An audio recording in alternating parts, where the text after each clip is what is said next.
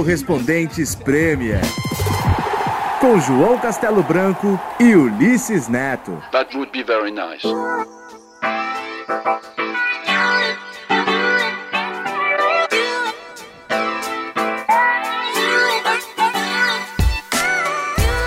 A torcida do Liverpool na arquibancada cantando para Mohamed Salah. Que craque, meu Deus do céu. Que golaço que ele fez esse último jogo contra o Tottenham. Abrimos assim esse episódio número 41 do Correspondentes Premier, onde teremos também muitas outras músicas. A música do Manchester City para o Ederson, nova música para o Aubameyang, que durante toda a semana eu chamei de Albemayang, sem perceber, no ar toda hora. É, temos também muitas entrevistas é, com exclusivas aqui, uma inédita com o Emerson Palmieri, nova contratação do Chelsea, um trecho inédito da entrevista em português com o Lukaku lá em Manchester e também temos é, a entrevista inédita também para o Brasil do Ulisses com o Ederson, né, Ulisses? É isso aí, João. O programa tá cheio hoje, muita coisa interessante aqui. Temos os pra, muitas coisas para falar também do seu Arsenal, né, que vendeu o belíssimo Giroud e, e as, as, chegadas, as sabugadas que o Chelsea tomou, né, ou vem tomando, e com um calendário maravilhoso pela frente no, no, pro, pro time de Stamford Bridge.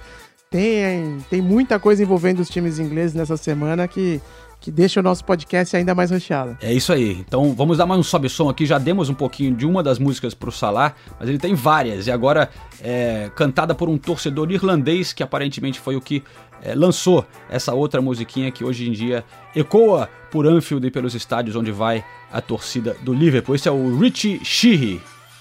Salah. Money, money. What for me, no? And we sold Coutinho. But that don't matter at all, actually, because we've got Salah. Mas esse foi um jogaço, né? E tudo aconteceu no finalzinho, né, Ulisses? Parecia que com o golaço do Salah o Liverpool ganharia, mas não foi bem assim. O Tottenham também tinha feito um golaço com a bomba de Wanyama. E aí tiveram dois pênaltis do Harry Kane. O cara erra o primeiro e tem a coragem de ir lá. O frio, né? A frieza de, Porra. Big, big, big balls, como disse o, Foi, Ele falou isso. Como que você. Em espanhol dá pra falar corrones, né? Como que você vai traduzir pra português, hein? É, olha, é melhor não traduzir porque é, virou uma expressão machista e tal, e hoje em dia no Brasil não, não, não pega bem falar essas coisas, mas seria algo como. Ah, não sei, né, cara? Ele teve, é. teve culhão, vai. teve culhão pra ir lá e, e, e bater de novo. Agora, a cara do, a cara do, do Klopp foi a melhor, né? Porque o cara explodiu ali no finalzinho do jogo, quando saiu o gol, depois tomar aquele empate, né, cara? Foi, foi bem decepcionante pro time. O Pochettino também comemorou pra caramba, né, cara?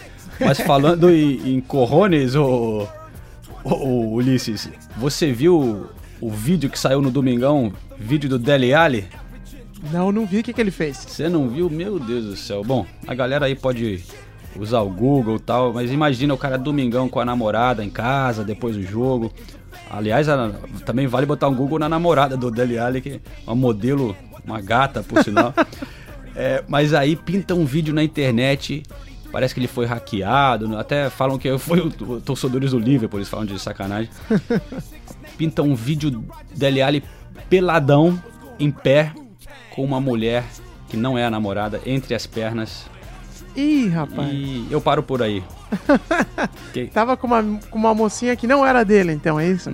Uhum. Ih, isso aí dá ruim, hein? Eu não, não tinha visto essa, essa polêmica toda, viu, João? Melhor não? deixar isso pros tabloides, hein? É, deixa pra lá. Mas é. Sacudiu os tabloides aqui nesses últimos dias, Ulisses. Que loucura. Vamos mudar de assunto então. Eu quero tocar, me fazer uma. Você falou do, do Giroud, o bonitão. É, o galã. O galã da, fazer... torcida, da torcida do Arsenal que agora virou Blue. Uma despedida pro Giroud, né? A gente perde uma música legal lá no, no Emirates. Vamos dar o sobe som aqui.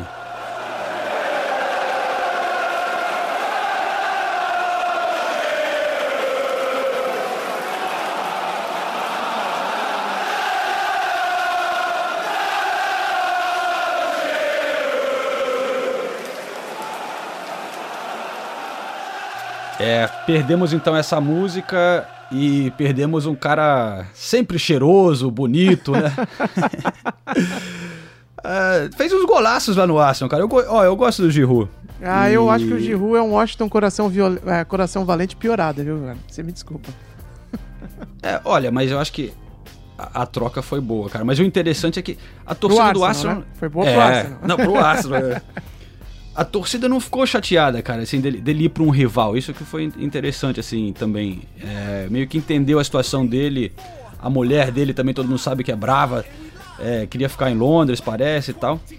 E o, e o torcedor do Arsenal não. Assim, não ficou puto com essa troca, assim. E a torcida do Chelsea também não se importou de receber um jogador é, do Arsenal. Claro que isso acontece, né, em outras ocasiões. No Brasil também, né? Teve agora o Fred. É, Tem. Ah, acho que pô, é foi pro Cruzeiro, né? Do Atlético. do Atlético pro Cruzeiro, o Pato, no- quando saiu do Corinthians pra jogar no São Paulo, e o Jadson, que saiu de São Paulo pra jogar no Corinthians, e o Jadson se deu super bem lá. O Pato também não foi mal no, no São Paulo. Então é, tem, tem- isso é normal, é do futebol, é do jogo. É, e o Sol Campbell tá aí pra mostrar isso pra gente, né, João? So Campbell is a Gunner. Mas falando do, do, do Gunner, pô, ó, tirou o Giroud, chegou o Aubameyang, meu amigo, e ele fez um golaço, hein? Que golaço! O Arsenal jogou pra caramba, goleando o Everton por 5 a 1 Tá certo que parece que ele estava impedido, mas a categoria que ele demonstrou pra finalizar a jogada, com o toque do parceiro dele, o Mkhitaryan, foi sensacional, cara. Você viu esse gol? Eu vi, e o mau gosto dele pra roupas, pra posts nas redes sociais, pra vestimentas, né, pra carros e por aí vai, é proporcionalmente oposto à qualidade dele dentro de campo. Realmente, o cara chegar, já matar, uma, fazer um gol assim, é pra conquistar logo a torcida. E, e criar mais ilusões, né? Porque os torcedores do Arsenal vivem de ilusões, né, João? Essa goleada aí dá uma animadinha. Vamos ver agora se o Wenger renova o contrato, fica mais uns dois, três anos aí pra ajudar vocês. Sem sacanagem, não. Já deu, cara. Mas a gente vê, na verdade, com o Arsenal que isso é. Essa janela foi bem revelatória, assim, porque é o começo de uma reformulação no Arsenal. É verdade. O, o Arsenal já está lá, só que deu pra ver que muita coisa mudou. O Wenger teve que abrir mão de poder.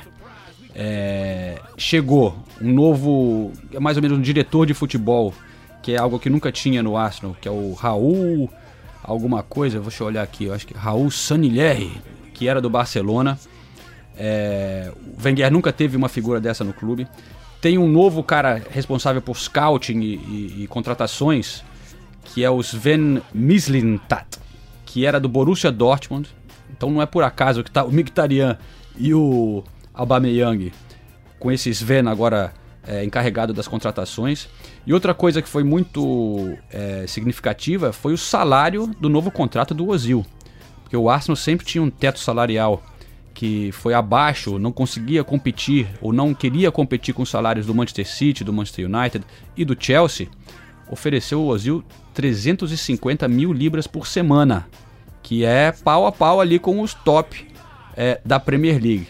É, Quebrou o recorde de contratação com o Aubameyang, Aubameyang é, para um jogador que já não é tão jovem, 28 anos. Então, enfim, a gente vê que o Arsenal aí, o Wenger continua, mas as coisas estão mudando e, e foi refrescante esse jogo. Tinha essa expectativa e é, é, era o que a gente esperava e deu certo, entendeu? É, é, uma- é o que você falou, é o início de uma reformulação, né? E também o, o- pode ser até um indicativo de que o, o Wenger já sabe que, que os dias deles, dele estão contados mesmo. Então ele falou: ah, eu não vou ficar roendo o osso até o último dia, né? É, segurando salário, segurando contratação e tal.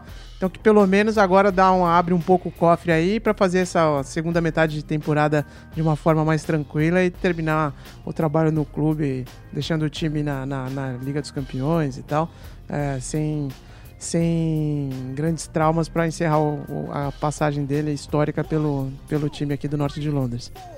É. Hat-trick do Ramsey, cara. Hat-trick do Ramsey, que ficou um pouco ofuscado com essa coisa do Mkhitaryan jogando tão bem, a estreia do Aubameyang. E mas falando do Alba, Aubameyang, uma musiquinha nova, várias musiquinhas ficaram rodando, os torcedores do Arsenal tentando decidir qual que seria a música dele. E tem uma que eu acho que vai pegar, cara, que a gente vai tocar aqui. É, quero ver se você reconhece, Ulisses, é, da onde vem essa música.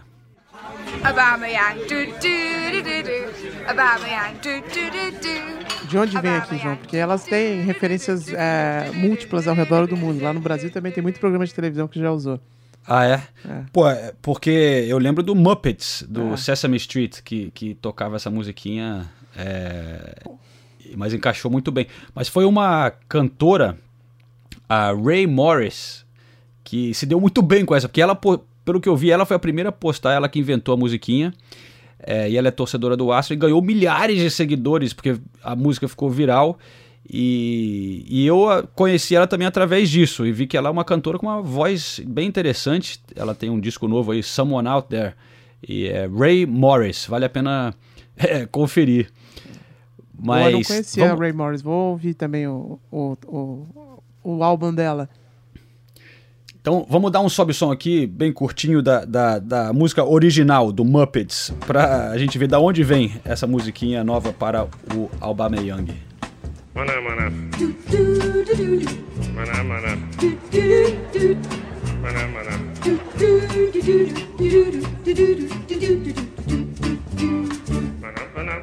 Bom, o Astro então no momento bem satisfeito com as contratações em janeiro. Já o Chelsea, o negócio está um pouco mais complicado. O time vive um momento bem estranho com o Conte afundando. Parece ser questão de tempo para o italiano sair. É, mas enfim, chegou o Giroud e o Emerson Palmieri, mais um brasileiro aqui na Premier League. E, e Ítalo, esti- Ítalo brasileiro, né? é verdade. Porque agora ele defende a seleção da Itália, né? É, mas você fala com ele, você vê que o cara é bem brasileiro, né? Não, lógico. É, é, é da minha terra lá, é da Baixada Santista. Quer dizer, não sei se ele nasceu lá, mas ele era do Santos, né? E até um ponto curioso, João, é ver como o Santos faz. é, forma jogador pra caramba e vende mal pra caramba, né? Porque é, vendeu o Emerson por 7, 8 milhões de, eu, de reais. 2 milhões de euros, na verdade. Nossa senhora. É, 2 milhões de euros pra Roma. Ele foi por empréstimo, né, pra Itália primeiro, pro Palermo. Acho que no- na Roma também jogou por empréstimo, e aí depois que foi vendido.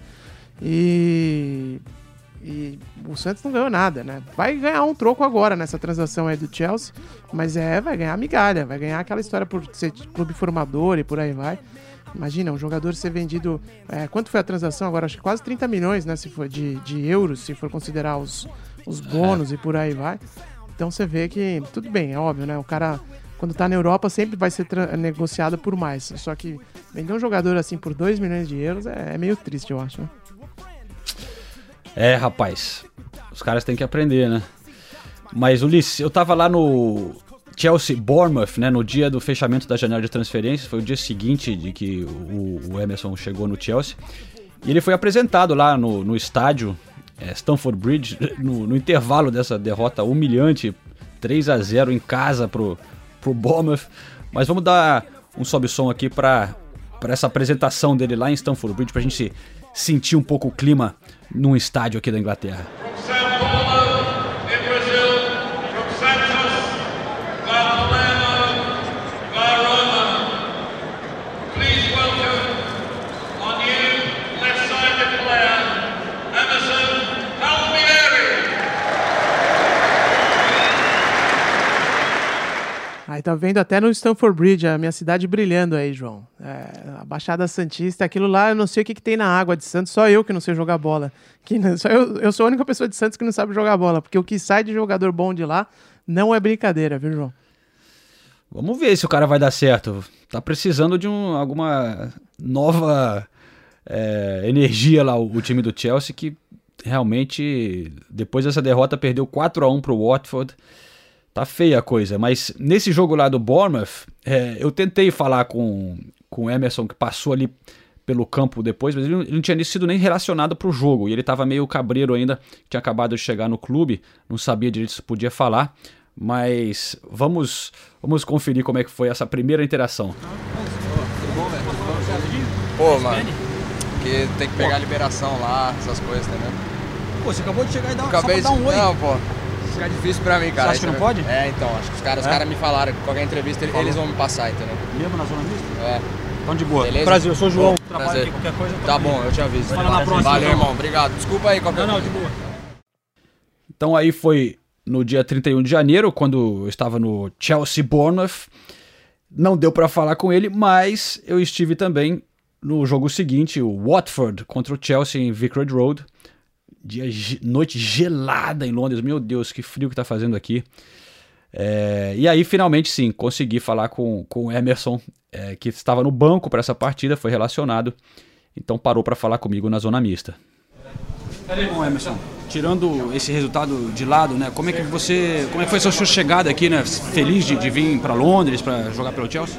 Ah, muito feliz, né, cara? É uma oportunidade na minha vida de, de, de mais um passo de, de poder alcançar os meus sonhos, né? Estou muito feliz de ter chegado num grande clube e agora é dar continuidade ao trabalho, se entrosar mais rápido aí com a rapaziada, o mais rápido possível, para poder ajudar a equipe.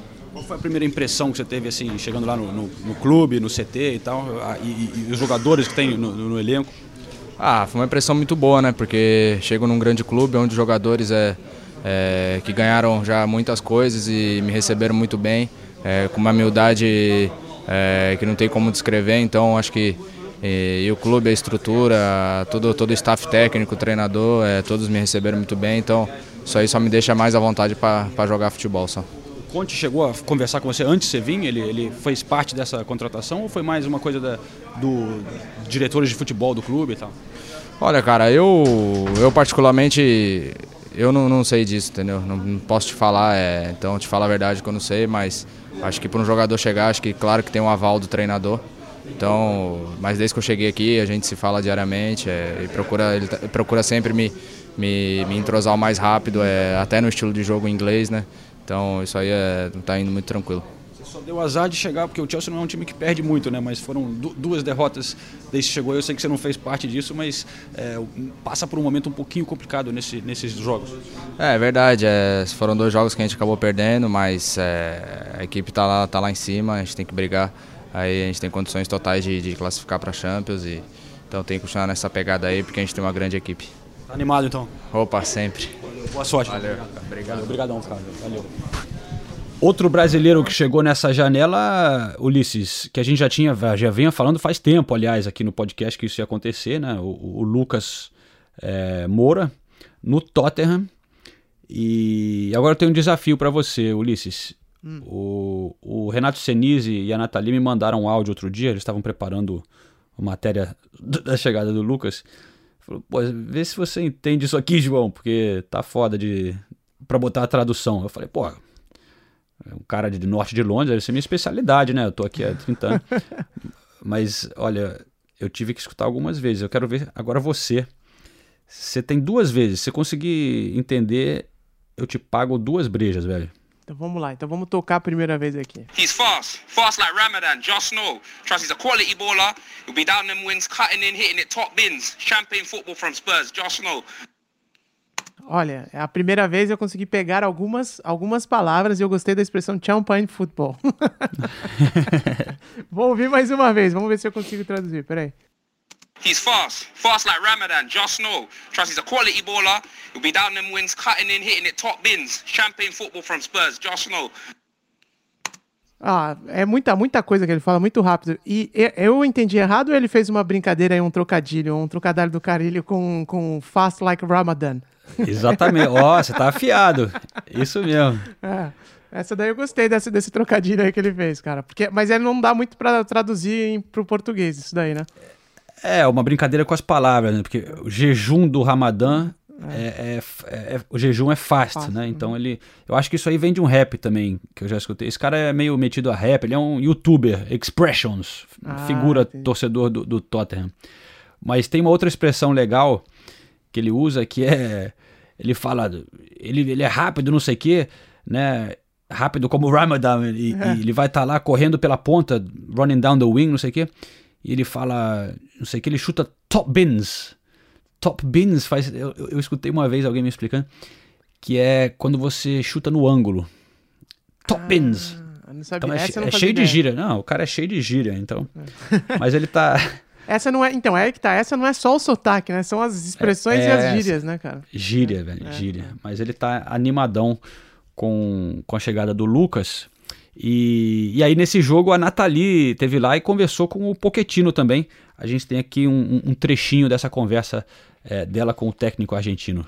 Y ahora sobre Lucas, uh, ¿qué más te gusta uh, en, él, en la forma que, juega y cuándo piensas que, puedes uh, jugar? Es un jugador que, que, tiene mucha velocidad, que tiene gol, eh, que se asocia bien. Yo creo que es un jugador de unas características que a nosotros nos viene bien, que no tenemos dentro de nuestra plantilla y sobre todo también porque eh, por toda la información sabemos que es un gran profesional y, un, y un gran, una gran persona y entonces eso yo creo que es, bueno, todo ese conjunto hace que, que sea un, un, jugador para nosotros, ¿no? Então, nessa janela saiu o Felipe Coutinho, mas chegaram dois brasileiros, o Lucas e o Emerson, no Chelsea. É, o, nenhum ainda teve a chance de jogar, não sei como que vão encaixar nesses times, mas é legal, claro, pra gente que trabalha com isso ter a oportunidade de ter mais dois caras que parecem ser bem simpáticos. O Lucas eu conheço muito bem, é um baita cara legal. E o Emerson parece ser gente boa também. Mas eu queria aproveitar, dar um, um destaque aqui para um negócio que eu ouvi essa semana, falando da chegada de brasileiros na Premier League, né?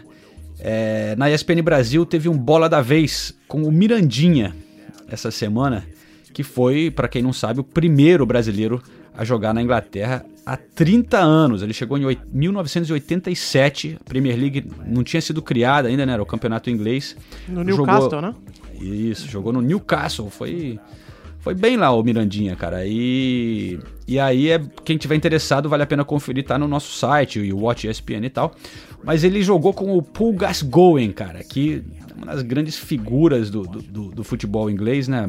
Doidaço, né? Alcoólatra, mas é, é um baita personagem. Então eu, eu, selecionei aqui um trechinho divertido do Mirandinha, que ficou amigo do, do Paul Gascoigne, o Gaza, né? É, falando uma das histórias sobre esse louco inglês. O Paul ele foi, ele foi negociado por Tottenham e ele, é, ele tinha umas uma situações que ele não media consequências. Então ele, ele tinha um, um, motorista que chamava Jimmy, que a gente chamava ele de Fat Jimmy, que ele era enorme e, e gordo, e era o irmão dele de, de, de, de infância. E ele estava indo para Londres e o Jimmy dirigindo a BMW dele, conversível, e ele pegou no meio da na autoestrada ele simplesmente ele foi para o alto do pro banco de trás desceu o short e ficou andando um, um tempão do trecho da, da ida dele para Londres com o bumbum para fora. Coisa linda. A pegar um pouco de ar fresco. Fresco, fresco. É. o Gaza, o Gaza, o Gaza ele, ele, ele era isso aí, ele era essa loucura toda.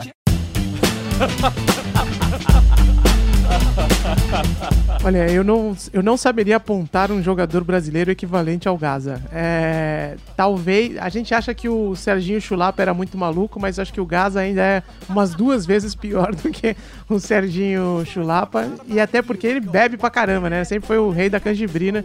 O Chulapa toma um negócio e tal também, mas acho que não é no mesmo nível do, do, do grande ídolo do, do futebol inglês, João. Tem até comemoração uma vez que ele fez um gol e, e ele, eles fazem a, a, comemoração dele jogando bebida na boca dele, você já viu? ele, ele cai deitado assim, os caras pegam a água e, e ficam jogando na. Ele abre o braço assim. Baita figura, mas com um fim um pouco trágico, assim. Ele é, ficou muito mal, é, né? Tá vivo, mas tá sempre no hospital, ainda alcoólatra. Não, mas enfim. totalmente deteriorada. É. Né? Até triste, as imagens que você olha dele hoje em dia, você fala, meu Deus. Né? É mesmo. Triste, mas baita figura. Paul Gascoigne, homenagem do Mirandinha para ele. Mas, então, voltando a, a, a falar dos, dos, brasileiros aqui, é, nesse jogo 4 a 1 do Chelsea, é, perdendo do, do Watford, é, o Richarlison, cara, teve uma cena impactante que foi quando ele foi substituído e começou a chorar é, no jogo da segunda-feira à noite. E aí, bom, depois da partida eu, eu tive a oportunidade de falar com ele, né, primeiro falando um pouco de, de, do jogo e aí abordei essa questão também. Hoje fizemos uma bela partida e conseguimos sair com a vitória. A gente viu é, nas imagens da transmissão que quando você saiu você ficou emocionado, não sei se você soube que dava para ver que você parecia que estava chorando ali. O que, que passou pela sua cabeça nesse momento? Muita emoção, por quê? Ah, foi um momento de desabafo mesmo. É, não queria sair, queria ficar jogando, porque é, trabalho forte durante a semana, então foi um momento de desabafo mesmo. É, queria ali estar ajudando meus companheiros, mas quem entrou ali deu conta do recado e fiquei feliz de meus companheiros estar fazendo gols também. O fato de ter mudado o técnico, é, todo mundo sabe que você tinha uma relação próxima com, com o técnico que saiu, o português. É, chegar um novo técnico dificulta um pouco a vida. Você teme, passou isso pela cabeça também, de, de um novo técnico talvez ter menos oportunidades ou, ou não? Não, acho que não. O treinador tá, tá com o grupo, tem o grupo na mão. É, ele sabe do, do potencial de cada um. Então é, eu vou continuar trabalhando, continuar jogando do jeito que eu venho. Acho que, que, que eu estava bem no jogo. É, acho que ele até me tirou por causa do, do amarelo. Então é, eu ia continuar trabalhando, focado, que é, vai vir muitas coisas melhores por aí. Primeiro carnaval aqui na Inglaterra, não tem muita animação não, né? Não, não tem nada, frio. E, mas o melhor é, é jogar mesmo, que é o que eu amo, então não tem carnaval melhor do que, do que ficar jogando. Vamos torcer então pro Richardson que dê tudo certo e realmente ele fala do carnaval, né, Ulisses? Essa época do ano não é mole, não. Não é mole, não. É um sofrimento, viu? Vocês todos aí que estão aproveitando o bloquinho em São Paulo, estão saindo nos blocos aí no, no Nordeste, sabem que a gente tá no. É, é sofrido, viu? Essa época realmente é dolorida pra mim. Aqui, já aturou todo o inverno, né? Ah, e, exa é, exatamente. É um frio do caramba e lá no Brasil todo mundo postando foto de ah. folia. Assim. A gente não pode reclamar, né, ué? Estamos aqui não, na Não, vamos reclamar, não vamos reclamar. Vamos focar nas coisas boas, vai. V vamos, vamos, pra, vamos pra Manchester, Ulisses. Vamos pra Manchester que a gente tem umas umas coisas. Né? Você teve com o Ederson, eu tive com o Lukaku, que foi sensacional a entrevista com o Lukaku. É, eu já tinha ouvi falar através de uma matéria no nosso site do nosso companheiro Vladimir, é, que tinha entrevistado um dos ex-companheiros do Lukaku na época do Anderlecht, que falou que, que ele falava um pouco de português. E aí eu fui lá meio que sondando assim, bom, vamos tirar, tirar alguma coisinha de português dele, né? Eu não esperava que o cara falasse fluentemente português, velho. Cara, o cara fala muito bem. Pô, ele fala melhor que o Firmino, velho. assim. Sério, sacanagem. vários jogadores brasileiros que vêm para cá acabam perdendo o português, cara. Uhum. Assim, um pouco, né? E, não, ele claro. fala, e ele fala fluente. E de onde veio isso? É a convivência com, com os brasileiros. Ele fala seis idiomas. O que loucura. É, o, acho que é Swahili, lá de, do, do, que ele é descendência de Congo, né? A família uhum. dele. Aí ele é da Bélgica, fala francês, eu acho que é, espanhol. Ó, nem sei todas as idiomas. Falar fala flamengo, talvez? É, deve ser, porque na Bélgica, não sei qual é. área da. Mas enfim, é impressionante. E ele fala um pouquinho da, da, da relação com os brasileiros. Eu separei aqui um, um trechinho é, inédito, que não foi ao ar, porque não dava tempo de botar toda a entrevista. É, mas foi interessante que ele elogiou muito o Mourinho. Foi uma coisa curiosa que eu até perguntei para ele nesse trecho aqui. Vamos, vamos conferir.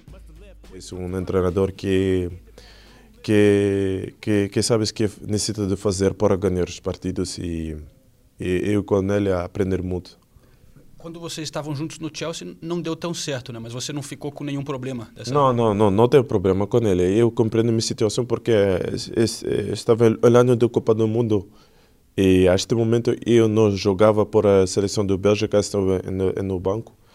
Eu falo com ele que eu necessito de uma oportunidade para jogar porque este ano é muito é, importante para mim. Eu compreendo esta mensagem. Foi para Everton e fazer um bom ano no Everton e depois é, é, minha relação com ele é, é muito bem. Você manteve contato com os brasileiros lá no, no Chelsea, com alguém? Não? Sim, sim, falo com o David Luiz quando eu estava em Londres, falo com ele, o, com o William, porque quando o William veio no Chelsea, eu, eu estava em seu primeiro treinamento também. Ah, é? Sim, faz, fazer uma semana com ele e depois, e depois foi, foi para, para Everton. E uh, Ramírez também, não, não estava um, um, ano fácil para mim porque não jogo muito. E, estava o ano que Chelsea ganhou a Champions. E José, com ele e Raul Meireles, aprendem muito e com Davi também. E, assim, eu, eu queria dizer muito obrigado para, é, para como dizer, help? Ajuda. Ajuda que eles fazem para mim. É, loucura, viu, João? É, o cara, bom, eu acho que, eu não sei se ele fala Flamengo ou não, mas é, é, eu acho que depois que, aprende, já, depois que aprende Flamengo, deve ser é fácil aprender qualquer outra coisa, que é tão difícil, né, cara? Quando você vê lá na, na viagem para Bélgica e vê as placas lá, o cara falar língua assim desse jeito é realmente surpreendente, né? E, e ainda mais o português, que é uma que, que não é tão difundida assim, né? Embora exista muita gente falando ao redor do mundo por causa da população brasileira, não é uma língua que os caras aqui tenham tanto contato, né? Interessante mesmo essa. Eu sabia do Dyer, né? Do Eric Dyer, ou Dyer, que eu nunca sei como é que é, pronuncia correto. Aqui é Dyer. É. Mas porque ele cresceu em Portugal, né? Agora, essa do Lukaku é surpreendente, cara. Muito legal. E, e obviamente, gosta muito dos brasileiros e, e, e, e do Brasil. Mas você também teve com outro brasileiro lá em Manchester, né, Ulisses? Recentemente. Exatamente. Porque você esteve em Salford, né? Que essa que é a. não é a piada que os caras fazem, que o Manchester é, que é United não de... é de Manchester, né? Aí, na verdade, é o CT é lá na casa do. Né? chapéu, é, né? é no countryside, é fora da cidade, Carrington. Ah, é? Nossa eu, senhora. Eu, eu nunca tive pra... no CT do United. Um dos não. poucos que eu não conheço da Premier League.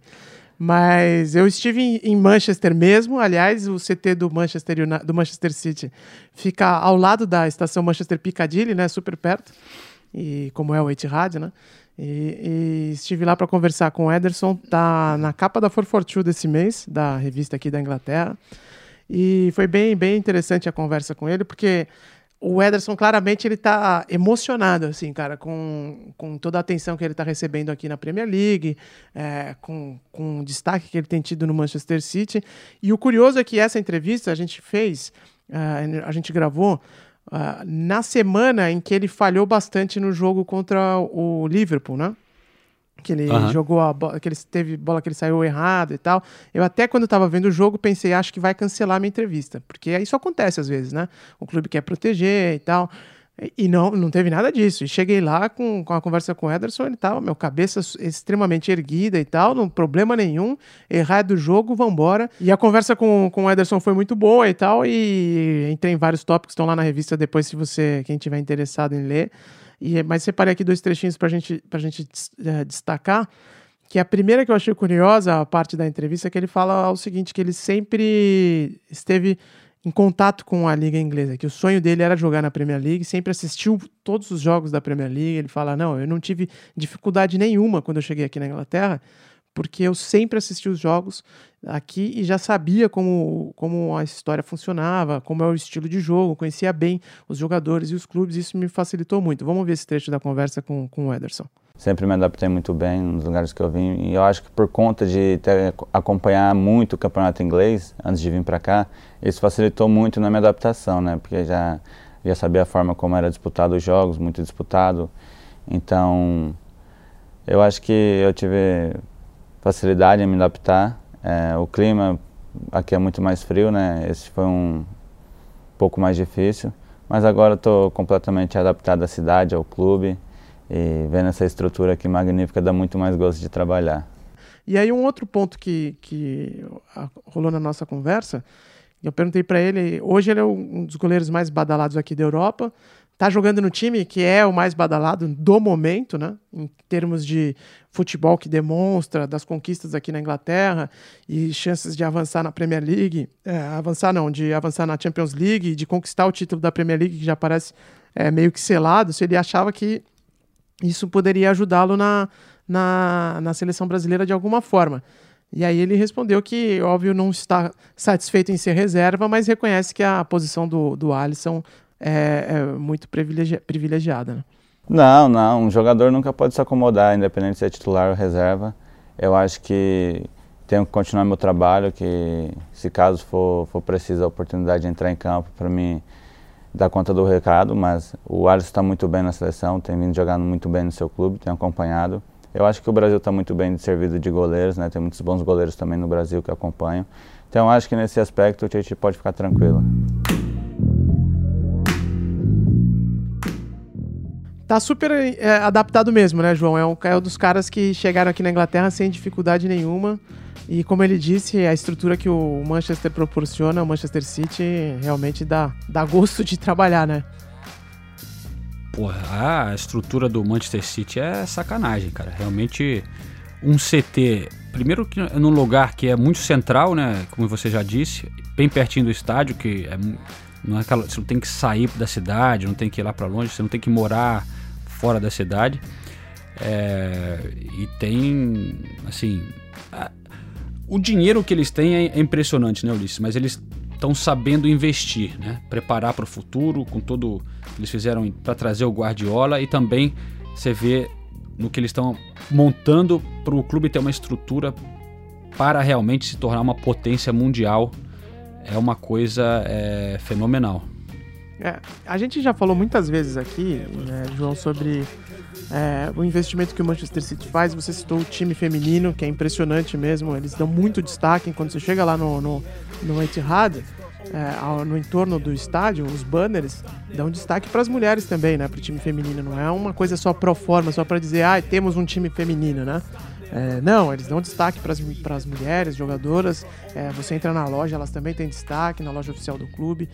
É, isso é realmente é para ser aplaudido, né? Eles também envolvem, tem uma relação com a comunidade muito forte, né? É, lá em Manchester e tudo mais. Agora, uma discussão que eu tive aqui com os colegas da Inglaterra, e eu não sei qual é a, a tua visão sobre isso, é que enquanto o City é, tem essa, essa postura bem moderna, né, de clube bem moderno, e a gente até citou aqui, o, o, site dos dois times é um exemplo claro disso. O Manchester United não tem time feminino, é, não tem essa mesma relação uh, com a cidade ou com a comunidade, vamos colocar assim. Uh, e e acaba parece, parece que está ficando para trás, né, em relação ao City nesse aspecto. Agora, um ponto que a gente que é interessante a gente discutir é que o City não é nesse momento uma instituição que é, necessariamente precisa dar lucro, né? Ela tem um dono que é a família de Abu Dhabi que está tentando uh, transformar a imagem dela ou apresentar a imagem dela na Europa de uma de um ponto de vista mais uh, lapidado, mais polido, né, como eles dizem aqui, né, mais polished, né? Enquanto o Manchester United tem uma obrigação com o lucro, né? Que a gente sabe que o futebol feminino é muito importante, tem tido uma evolução significativa nos últimos anos, mas é, do ponto de vista financeiro, ele não é rentável, como o masculino, por exemplo. Então, talvez isso justifique o fato do Manchester United não ter as mesmas iniciativas que o Manchester City tem, porque o Manchester United precisa dar lucro, ele tem investidores, é, tem até ação né, na bolsa, se você quiser comprar e existe um compromisso com o lucro que o City talvez não tenha e que o City serve para um propósito de soft power, né? Para propósitos é, diplomáticos até que o Manchester United não serve. Então talvez isso ajude a explicar essa diferença no momento. Não sei o que você acha. Eu acho que você tem razão total, Ulisses. É... Mas eu acho que se você perguntar para o torcedor do Manchester City ou do Manchester United qual os donos que eles prefeririam ter, sem dúvida, o do Manchester City são quem eles querem, né? Porque os, os donos do United só chupam é, dinheiro do, do, United, enquanto, como você disse, o Manchester City é um cofre sem fundos que não estão economizando nada para transformar esse time numa potência mundial que sem dúvida será, já começou a ser, né? E como você disse, o Manchester City, como o Paris Saint-Germain, não são apenas investimentos capitalistas, como o caso do Manchester United, que é o, o caso mais clássico disso. Os americanos que vêm aqui para ganhar dinheiro, estão cagando pelo futebol, estão cagando pelo clube, é, na verdade, né?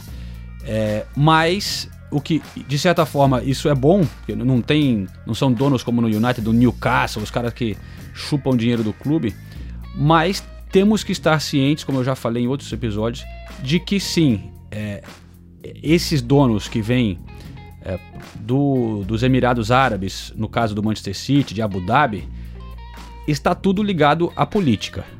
Isso é, como você falou, o negócio de soft power, né? E tudo bem, eles estão fazendo tudo certinho aqui na Inglaterra, mas vale a gente dar uma cutucadazinha, né? Que a gente fala, por exemplo, pô, eles dão oportunidade pro futebol feminino tal, mas Abu Dhabi, que é da onde vem o dinheiro do Manchester City, você olhar os direitos humanos, os direitos que eles dão para homossexuais, para mulheres, é. lá no país de onde vem esse dinheiro, é uma coisa vergonhosa, né? Então, é, é só uma coisa que vale, né? É. vale dar essa cutucadinha, porque. Mas é, não é só o Manchester City, né? Também. E, e- e os, e os do mundo árabe, também chineses comprando vários clubes aqui na, na Inglaterra, é, empresas estatais tentando, através do futebol, criar essa influência de mudar a imagem de um país, né, Ulisses? Não dá pra gente também só ficar batendo tambor aqui, falando, olha que lindo, não sei o que, que os caras fazem. Tudo tem algum interesse por trás, né? E o Manchester City também tem os seus, os donos do Manchester City também têm os seus interesses, como tem lá os donos do, do PSG, estão fazendo esse investimento que, do ponto de vista econômico, não faz sentido, né? Não, não tem. O, o investimento do Chelsea não, não fecha, a conta não fecha. Por que, que o Abramovich faz esse investimento no Chelsea que não dá retorno pro cara? Ele só perde dinheiro no Chelsea. Qual que é a explicação disso? Entendeu? Então, é um, é, brin- é um não- brinquedo dele, né? é, então tem, tem que manter essas coisas na perspectiva também, porque senão vira. tó, todo mundo xinga o Arsene Wenger, o Arsenal e tal, mas, enfim, existe uma lógica econômica ali, né? Qual que é a lógica econômica dos outros clubes? É isso que a gente não pode perder de vista é, quando a gente analisa o que está acontecendo. E, e falando de, de grana né, do Manchester City, é até engraçada. é, você já ouviu a música que eles têm pro, pro Ederson? Não, não ouvi ainda. Qual que é? Não, eu, eu- a gente separa aqui. É, porque eles falam. He's Brazilian. assim, He only cost 30 million. assim, eu não sei se é meio irônico ou tal, mas é que pô, ele é brasileiro e só custou 30 milhões É. de libras, né? De que foi libras. quase 150 milhões de reais, né? Eu acho que eles estão até. É, então, eles estão até brincando com essa coisa da grana, eu, eu- acho. Só custou 30 milhões. É, mas a musiquinha é bem legal, pô, é legal. Para um jogador é sempre uma honra quando já tem uma música própria, né? Eles, eles ficam super satisfeitos. Não são todos que, que tem isso. E, e você reconheceu de onde vem essa música aí, Ulisses? Se what you do is Brazilian. It only costs 20 million. We think he's fucking brilliant. He's Anderson. All together up. Não, não reconheci. De onde vem?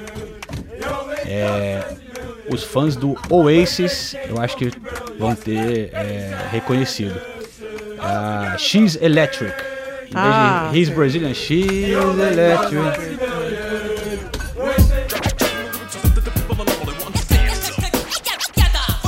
Queria agradecer a todo mundo que passou lá na página do Facebook do Correspondentes Premier e deu as cinco estrelas e os comentários.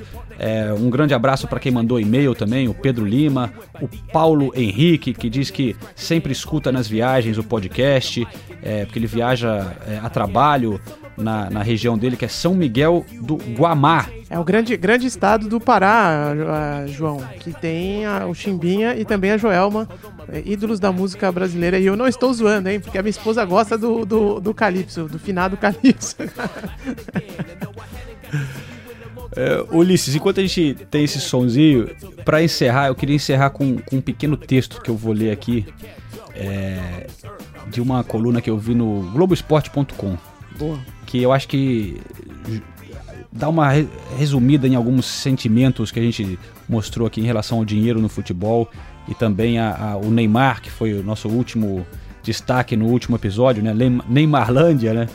É, ele é, o- é uma coluna do Douglas Seconello, é, a Meia Encarnada, eu acho que é o, é o blog dele. E ele fala sobre aquele lance do Neymar, que foi dar a mão pro cara e, aí tirou a mão. Ah, eu e, vi. E deu a risadinha, né? E depois falou que o futebol é que tá muito chato e tal.